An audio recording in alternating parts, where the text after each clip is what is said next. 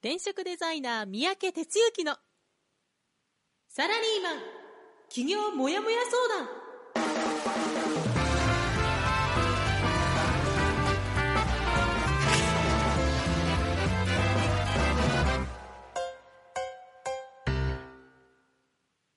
自分に何ができるんだろう？何から始めたらいいの？この番組はそんなモヤモヤ状態のあなたのお悩みにサラリーマンの応援団長転職デザイナー三宅哲之がお答えするポッドキャスト番組です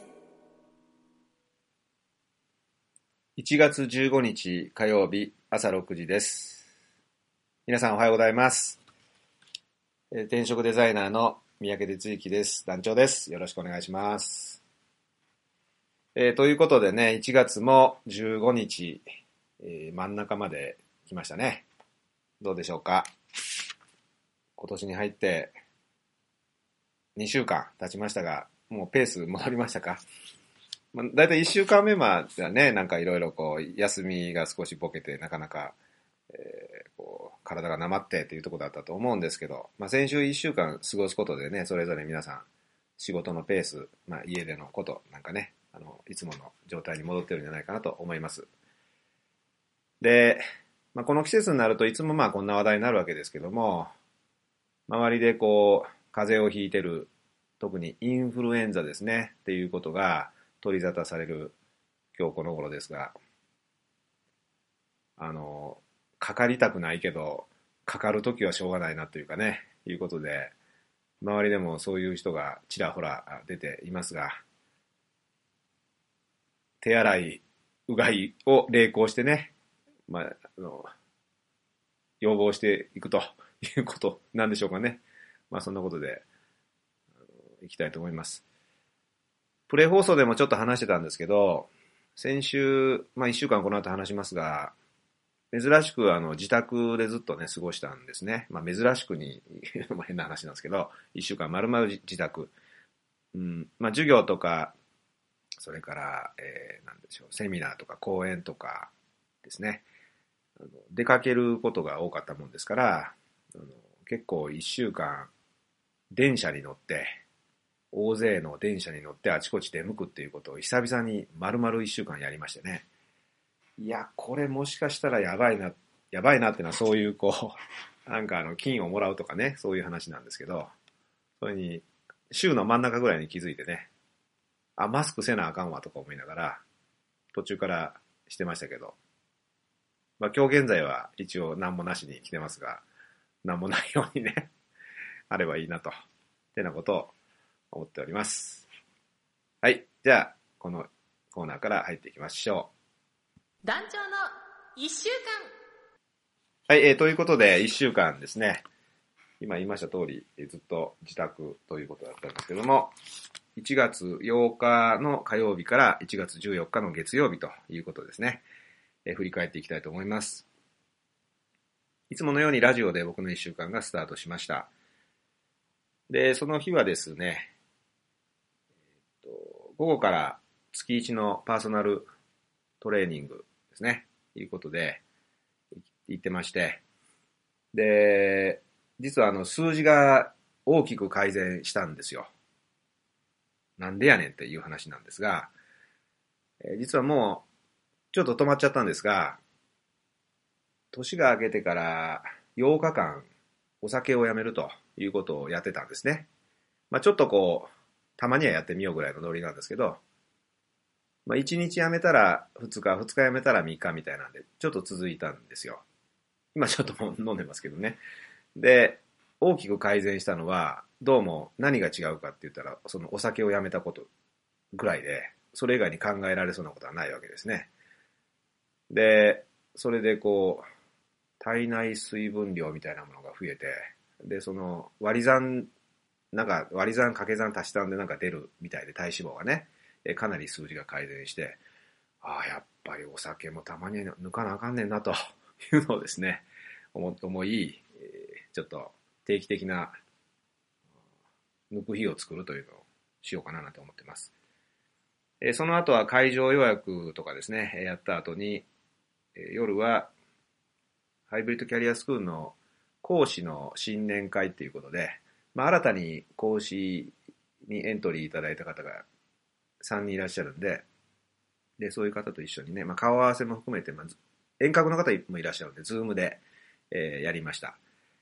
なかなかあの、 Zoom でやるっていうのはね、あの、ぎこちない あの、えっ、ー、と、少し慣れないとね、うまいこと回らないっていうのがあって、なかなかこう、ぎこちない感じで最後まで行っちゃったんですが、まあ、これも一つの経験やということでね、次に行かそうと思ってます。えー、そして、その次の水曜日は、横浜ベーシック授業ですね、をやってました。まあ、年明けで、ちょっと皆さんいろんな都合が重なったのか、少人数ですね、メンバーさん2人と、ナビゲーターと僕で4人で実はやったんですけど、まあ、じゃあもうみんな、知ってる仲やから、最初から飲みながらやりますかっていうことでね、横浜ベーシックは、まあ来月からまた方式ちょっと変えるかもしれないんですけど、みんな持ち込み方式でね、あの終わった後、懇親会をやるみたいな形で、自分の飲む分、自分のつまみを持参するようなスタイルでやってきてるんです、これまでね。じゃあもうそれを最初から飲みながらやろうっていうんで、まあ打ち解けて、なんかね、あの、肩肘張らず4人でいろいろ雑談しながら授業進行したというようなことをやってました。えそれから水曜日10日ですね。10日の朝は講師の方と打ち合わせをやり、そして埼玉ベーシック授業が夜にやりました。埼玉ベーシックね、今回あの遠隔、まあ、広島にお住まいの方がいらっしゃったり、それから久しぶりのメンバーも来たりしてですね、とてもこう活気のある場になったんですね。人数もちょうどいいぐらいで、まあ、そんなに大きな会場じゃないんで、えー、と全員で7人、8人かな、いいぐらいで、とてもいい雰囲気で進行しました。えー、そしてですね、11日の金曜日は、そうですね、まあ1月ということもあるのか、ちょっと最近あの、もやもや相談を少し募集をしてるんですけども、午前中にもやもや相談一つお受けして、えそれから午後からホームページのコンサルっていうことで、ズームでセッションさせていただいて、で、夜は、まあ、いつもあの話題に上る創業同期の人とね、新年会ということで、えー、やってました。実はあの、この、ここの新年会までね、あの、お酒やめてたんですよ。で、さすがにあの、新年会なのにウーロン茶でやるの？みたいに、ちょっとそれもね、あの、申し訳ないなということもあったんで、えここで解禁したんですけども、やってました。で、まあ、いつもの創業同期のメンバー、プラス、もう一人、まあ、近隣に住んでる、この方もほぼ創業同期の方がいらっしゃって、で、最初の頃はね、3人で定例の集まりやってたりする、してたんですが、まあ、その人も今回声をかけて、来ていただいて、3人でね、新年会やってました。まあ、そんな中でね、まあ、ちょっとしたあの企画ものがこんなんやったらどうみたいな話になってね、じゃあやろうかみたいなんで、えー、今、えー、どんな風にするか、あの、半分遊びを入れながらね、えー、企画をしていたりします。えー、そして土曜日は、茨城県の土浦っていうところあるんですが、そこの土浦商工会議所さんに、えー、呼んでいただいて、創業セミナーをやっていきました。で、この創業セミナー2回コースなんですね。なんで、あの、今回のもの、プラスまた2週間後にその後第2部をやるんですけども、えー、っと、17人ぐらいかな、集まっていただいて、もう大半が女性と、そのうち男性1人だけみたいなね。まあ、女性創業セミナー的な打ち出ししてるのも、まあ、ある影響はあるんですけど、とても本当にもうね、女性の企業熱があるなというのを肌で感じました。年代も、比較的ミドル層っていうかね、40代、50代といったような方が大半を占めててね、ああ、そんな人もなんか働き方変えたいんやなということをですね、えー、体感したようなことです。え、それから、これ世の中3連休ですよね。13日日曜日は午前中にもやもや相談。え、今回あの、長野県の方がわざわざまたお越しいただいてですね、僕の中では今、密かに長野が暑いぞなんてね、思ったりするんですけど、え相談応じてました。え午後からハイブリッドキャリアスクールの30期がえスタートしまして、で、初回のセッションですね、をやったということで、え新たなまたですね、チームが始まっています。その後講師の人と打ち合わせをしてその日は終わり、で、昨日ですね、昨日やな、14日は、えー、棚卸しセッションですね。えー、まあ、月に1回自分軸を固めるための一番最初の企業の登竜門みたいな講座があるんですが、それをやってました。今回お二方、まあ、3名参加の予定だったんですけど、急遽ちょっと1人、えー、都合で出れなくなっちゃったので、お二方と一緒にですね、やってました。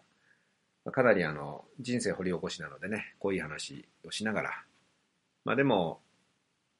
楽しかったですと、帰るときにね、お二方、笑顔で言っていただいたので、なんかこう、楽しかったですっていう言葉を聞くとね、ああ、やってよかったなというようなことを感じます。えー、それですね。それで、えっ、ー、と、実は今日はベース国庫に今います。今日はあの、実は午後からとある会社さんが来てですね、えー、動画の撮影をするということがあって、その準備で昨日の夜にベース国庫に入ってきたと。そんな一週間でしたね。ということで、あなたの一週間はどんな一週間だったでしょうか。はい。えー、っとですね、まあ、コメント、まあ、すでにあの始まる前からたくさんいただいていて、えー、モッサン、ジャガー、トイトイ、ルン、レイチェルということでね、皆さんおはようございますということで、コメントをいただいています。まあ、いつも朝早くからありがとうございます。えー、じゃあですね、えー、次のコーナー入っていきましょう。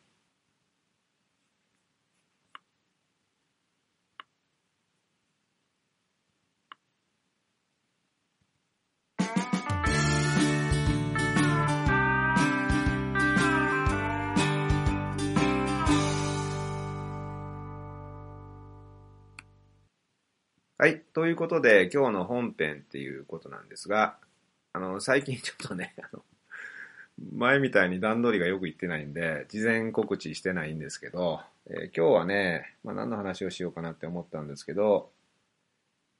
その、一週間で話しました創業セミナーでね、あの、あったことで感じたことがあるので、まあ、そこからということでいきます。創業セミナーでみんなが知りたい二つの答えということで、話していこうと思います。で、土曜日の日にその創業セミナー、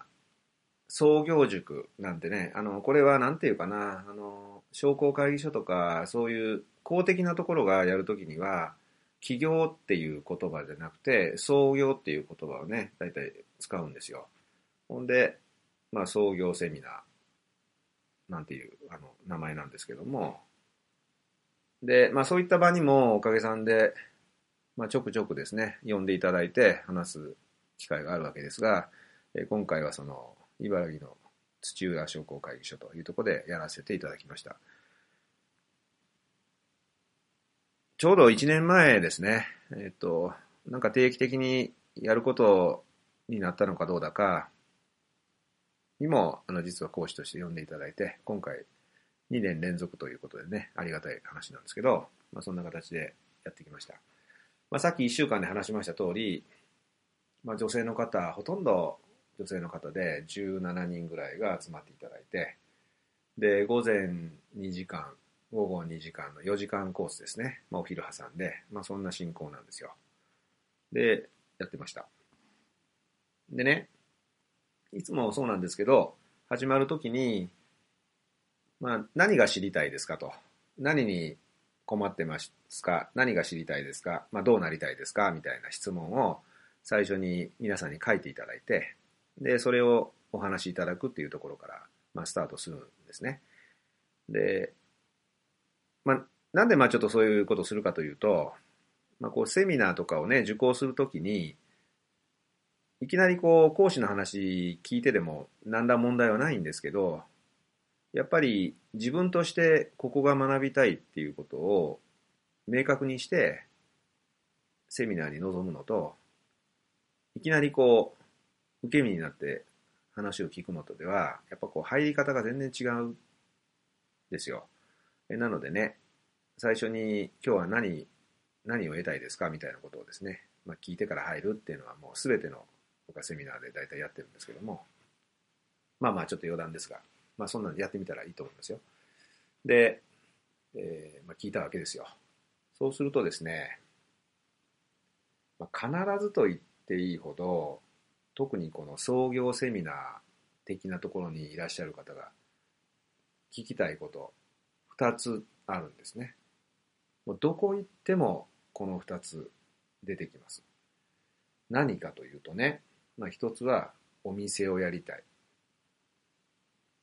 もう1つは差別化はどうしたらいいですか？まあ、いろんな話で、あとは税金のこと知りたいとかね、まあ、その辺も結構出ますが、まあ、間違いなくこのお店やりたいと差別化どうしたらいいですかっていうのは出るんですよ。で、この言葉なんですね。あの、差別化ってなんか、オリジナリティはどうやってつけるんですかみたいな質問はまず出ない。この差別化っていう言葉で出るんですね。まあ、不思議やなと思いながらね、聞いてるわけですけど、で、これに対する答えは何ですか？っていう話です、今日はね。で、まあ、一人一人ね、ままあ、こう、ペア組んで二人で喋ってもらった後に、どちらかお一人ずつお話しくださいなんて言って、こう、順番にこう、マイク回していくんですけど、まあ、例えば、まあ、女性が多いっていうこともあるんだけど、手作りアクセサリーを売るお店を作りたいんですと。かね。花屋さんをやりたいんです。フラワーレジメント勉強してるんでとかね。飲食店やりたいんです。カフェがやりたいんです。とかね。まあ、こういう、まあ、これもね、なんというか、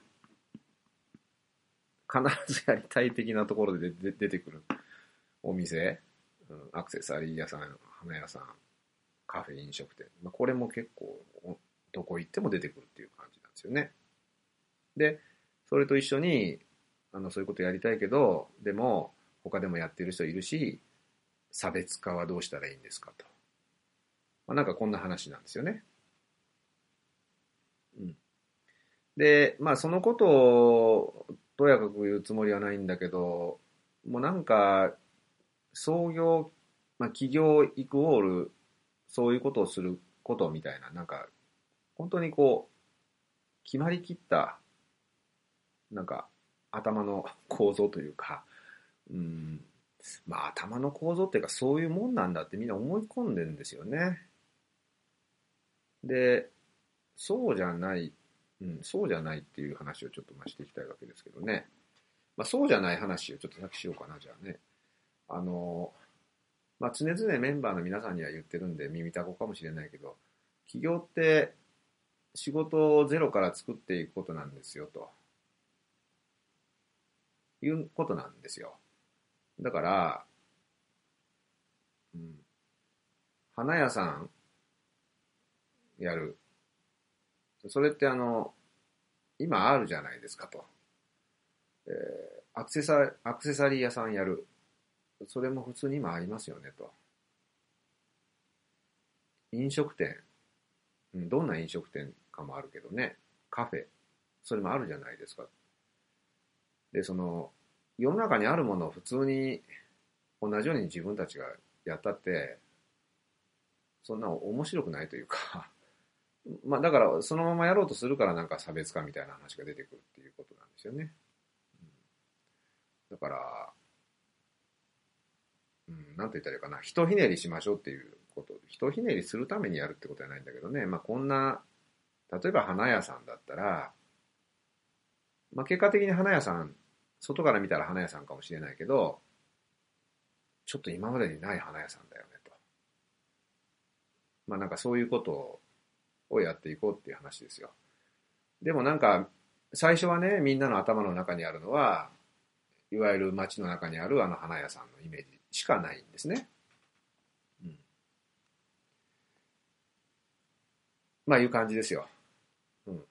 まあそうだな。ちょっとなかなか僕が言ってる話って、リスナーの方にイメージつきづらいかもしれない。一番わかりやすい例で言うと、まあ、インターネットを使った花屋さん。うんまあ、リアル店舗じゃなくて、インターネットを使った花屋さんっていう発想を切り替えたら、えそしたら、こんなことができるとか、あの普通のお店でできないことに、できないことが、もっと気軽にできるとか、本当はこんなのあった方、あったらいいねって思ってることができるとか、というふうにこう発想がどんどん広がっていくはずなんですよね。だからこう、まあ言いたいところは、今までこう見えてる街中にある花屋さんと同じようなものをやろうっていうんじゃなくて、どんな花屋さんなの？っていうのをもっと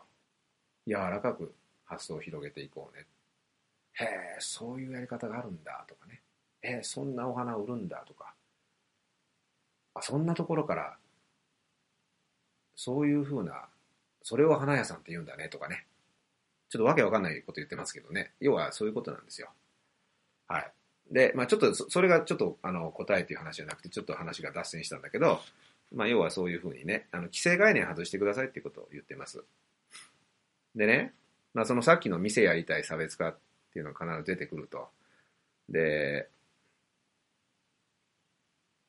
まあ、その店やりたいっていう話ですけど、まあ、これあの過去何度かやっぱり言ってるんだけど、あの、やっぱり出てくるので、改めてもう一度お話しするとね、あの、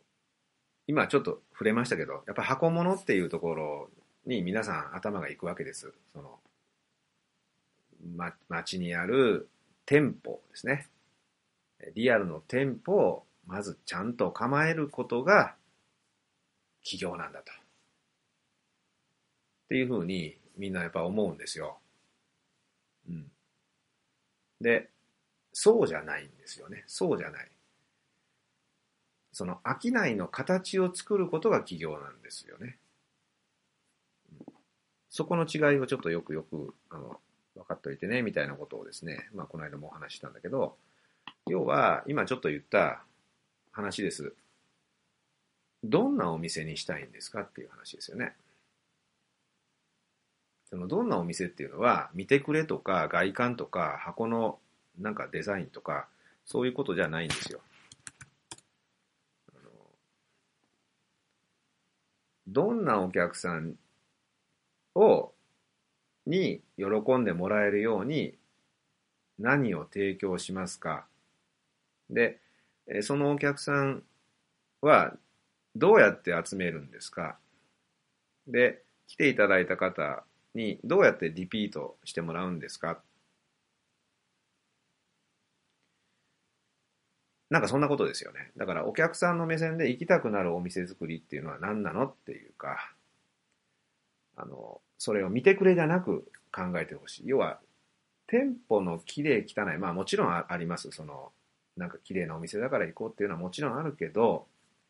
そうじゃないところでお客さんの心って動くんですよね。だから何度も言うようですけど、こんなの、こんな花屋さん、まあちょっと今日は花屋花屋ってなってるから別に花屋に限った話じゃないんだけど、花屋の例で喋ってるだけですが、こんな花屋さんが、今、今こういう花屋さんばっかりだけど、こういう花屋さんがもしあったら、とってもいいよねとか、そういうのあるととても便利だよねとか、なんかいろいろあるわけですよ。で、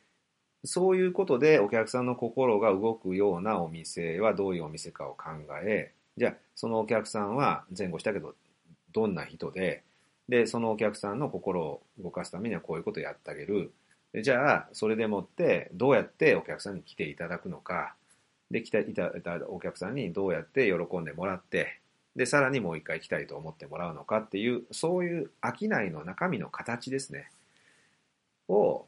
先に考える。というか、そこをしっかり作った上で、で、その後の箱なんですよね。うん。あの、本当にこの話は何度もしてるけど、何度も出るから何度も何度も繰り返すわけですけど、例えば、そのお店を構える、そうすると、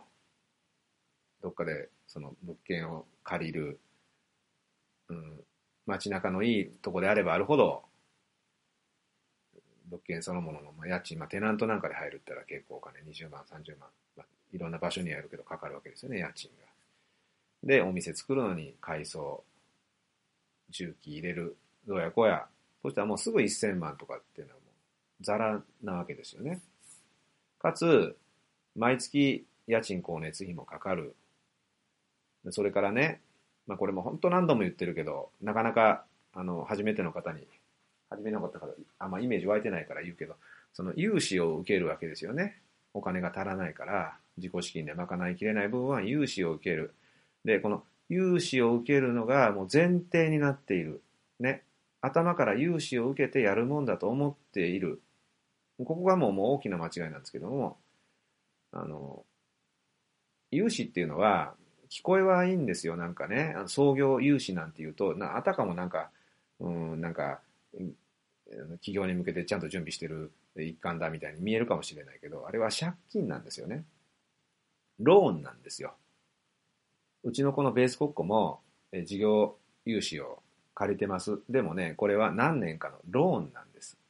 ローンって言ったらもう住宅ローンと一緒で何年間か支払っていかないといけないわけですよ。だからあれ、融資っていう言葉になんかこう踊らされたなんかおかしな話なんですね。で、要はそのようにですね、最初にお金かかる、それから毎月支払いがいっぱいいっぱい発生していくわけです。で、そんな中でお客さんがいない状態になると、もう当初思ってた話なんかすっ飛んでしまって、もう毎日お金のことしか考えられなくなって、身動きが取れなくなるわけです。ほんで、もう挙句の果てにもうやめた方がいいよねって廃業まで追い込まれるわけです。まあこの話本当幾度となくしてるんですけど、でもね、そこをね、本当にみんななんか間違ってるスタート時点で。だから、まず話整理すると、商いの形をちゃんと作った上で、それで店舗をどうするかを考えていこうね。わかりやすく言うと、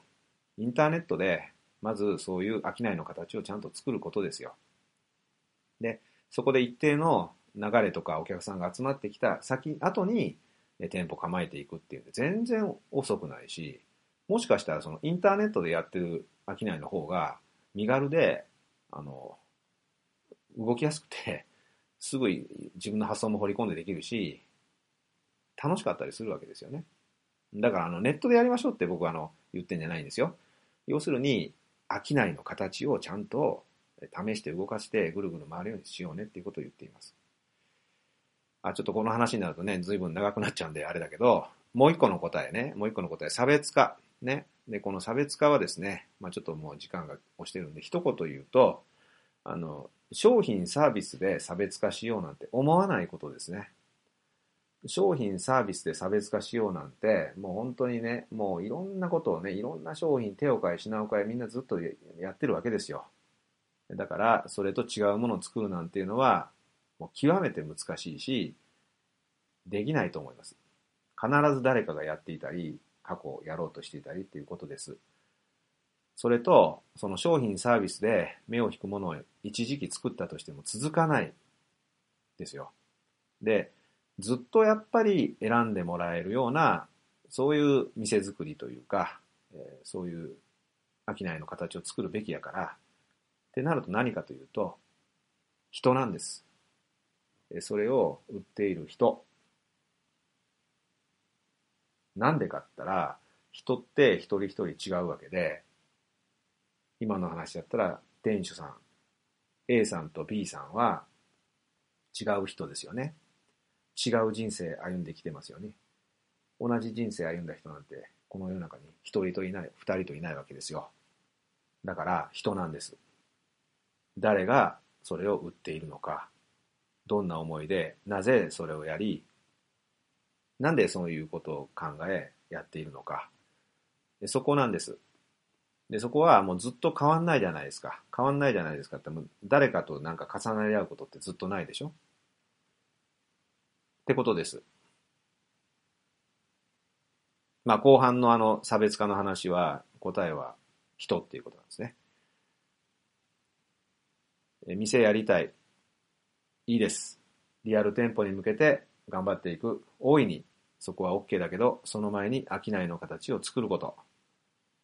まあその手段はネットでやることだと思います。それから二つ目、差別化。差別化は商品、サービスじゃなくて人。もうこれが、もう本当に僕長年やってきて感じること。皆さんなんかそういうことやろうとする人が最初につまずくところなので、楽しく、長くずっとやれるようにするためには、やっぱりそこをちゃんと守ってやってほしいなって思いますね。えーなんか時間の尺が悪くてね、あの、時間になっちゃったんでエンディング入ります。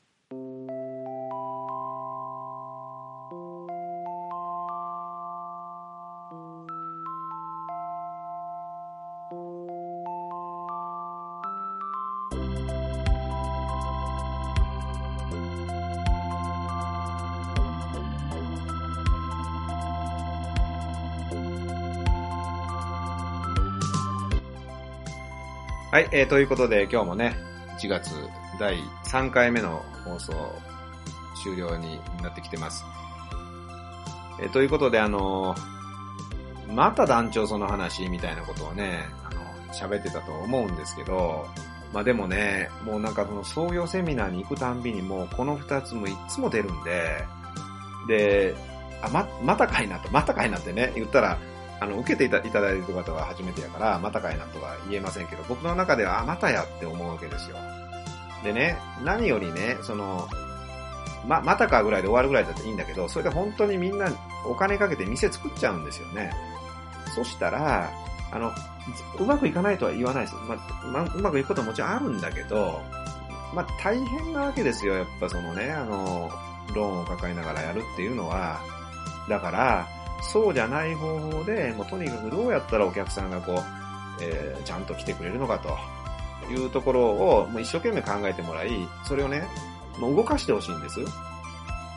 で、動かすのはもう今も、もう今時もうネットがあって、もうあのお金かけてもできるわけやからね。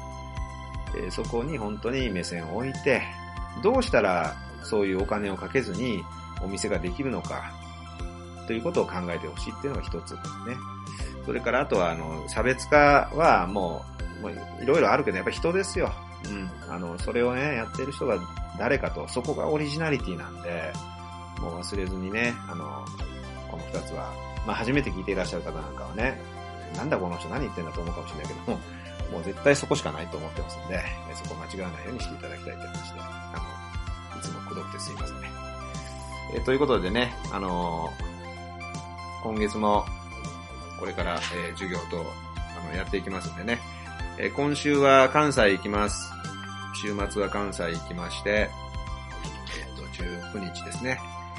えそれから、来週はオンラインやります。地方の方とね、えっ、と、この中で近しい距離でやりたいです。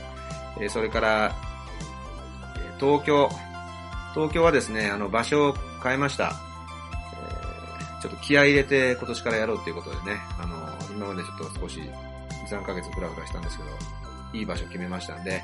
えー一生懸命やります。それから、えー週末ベーシック、まあこれもね、新たな気持ちでやります。ということで、えー大阪、えー東京、オンライン、ということで、来週授業が続いていきます。あの、もやもや相談もね、あの、年明けで結構皆さんなんか心新たにってとこあると思うんで、結構今少し募集を増やしてますんで、もしなんかもやもやしてることあったら気軽に相談していただきたいというふうに思います。はい、えーということでね、ちょっと時間の尺間違えちゃって、えーオーバーして放送しておりますけども、まあ、冒頭言いました、インフルエンザとかね、かかって、かかってなんか、あの、寝込んだりしないように、えーお互い手洗い、うがいを抵抗しましょう。はい、えー、ということでね、えー今日も一日頑張っていきましょう。じゃあ、いってらっしゃい。この番組は、転職塾。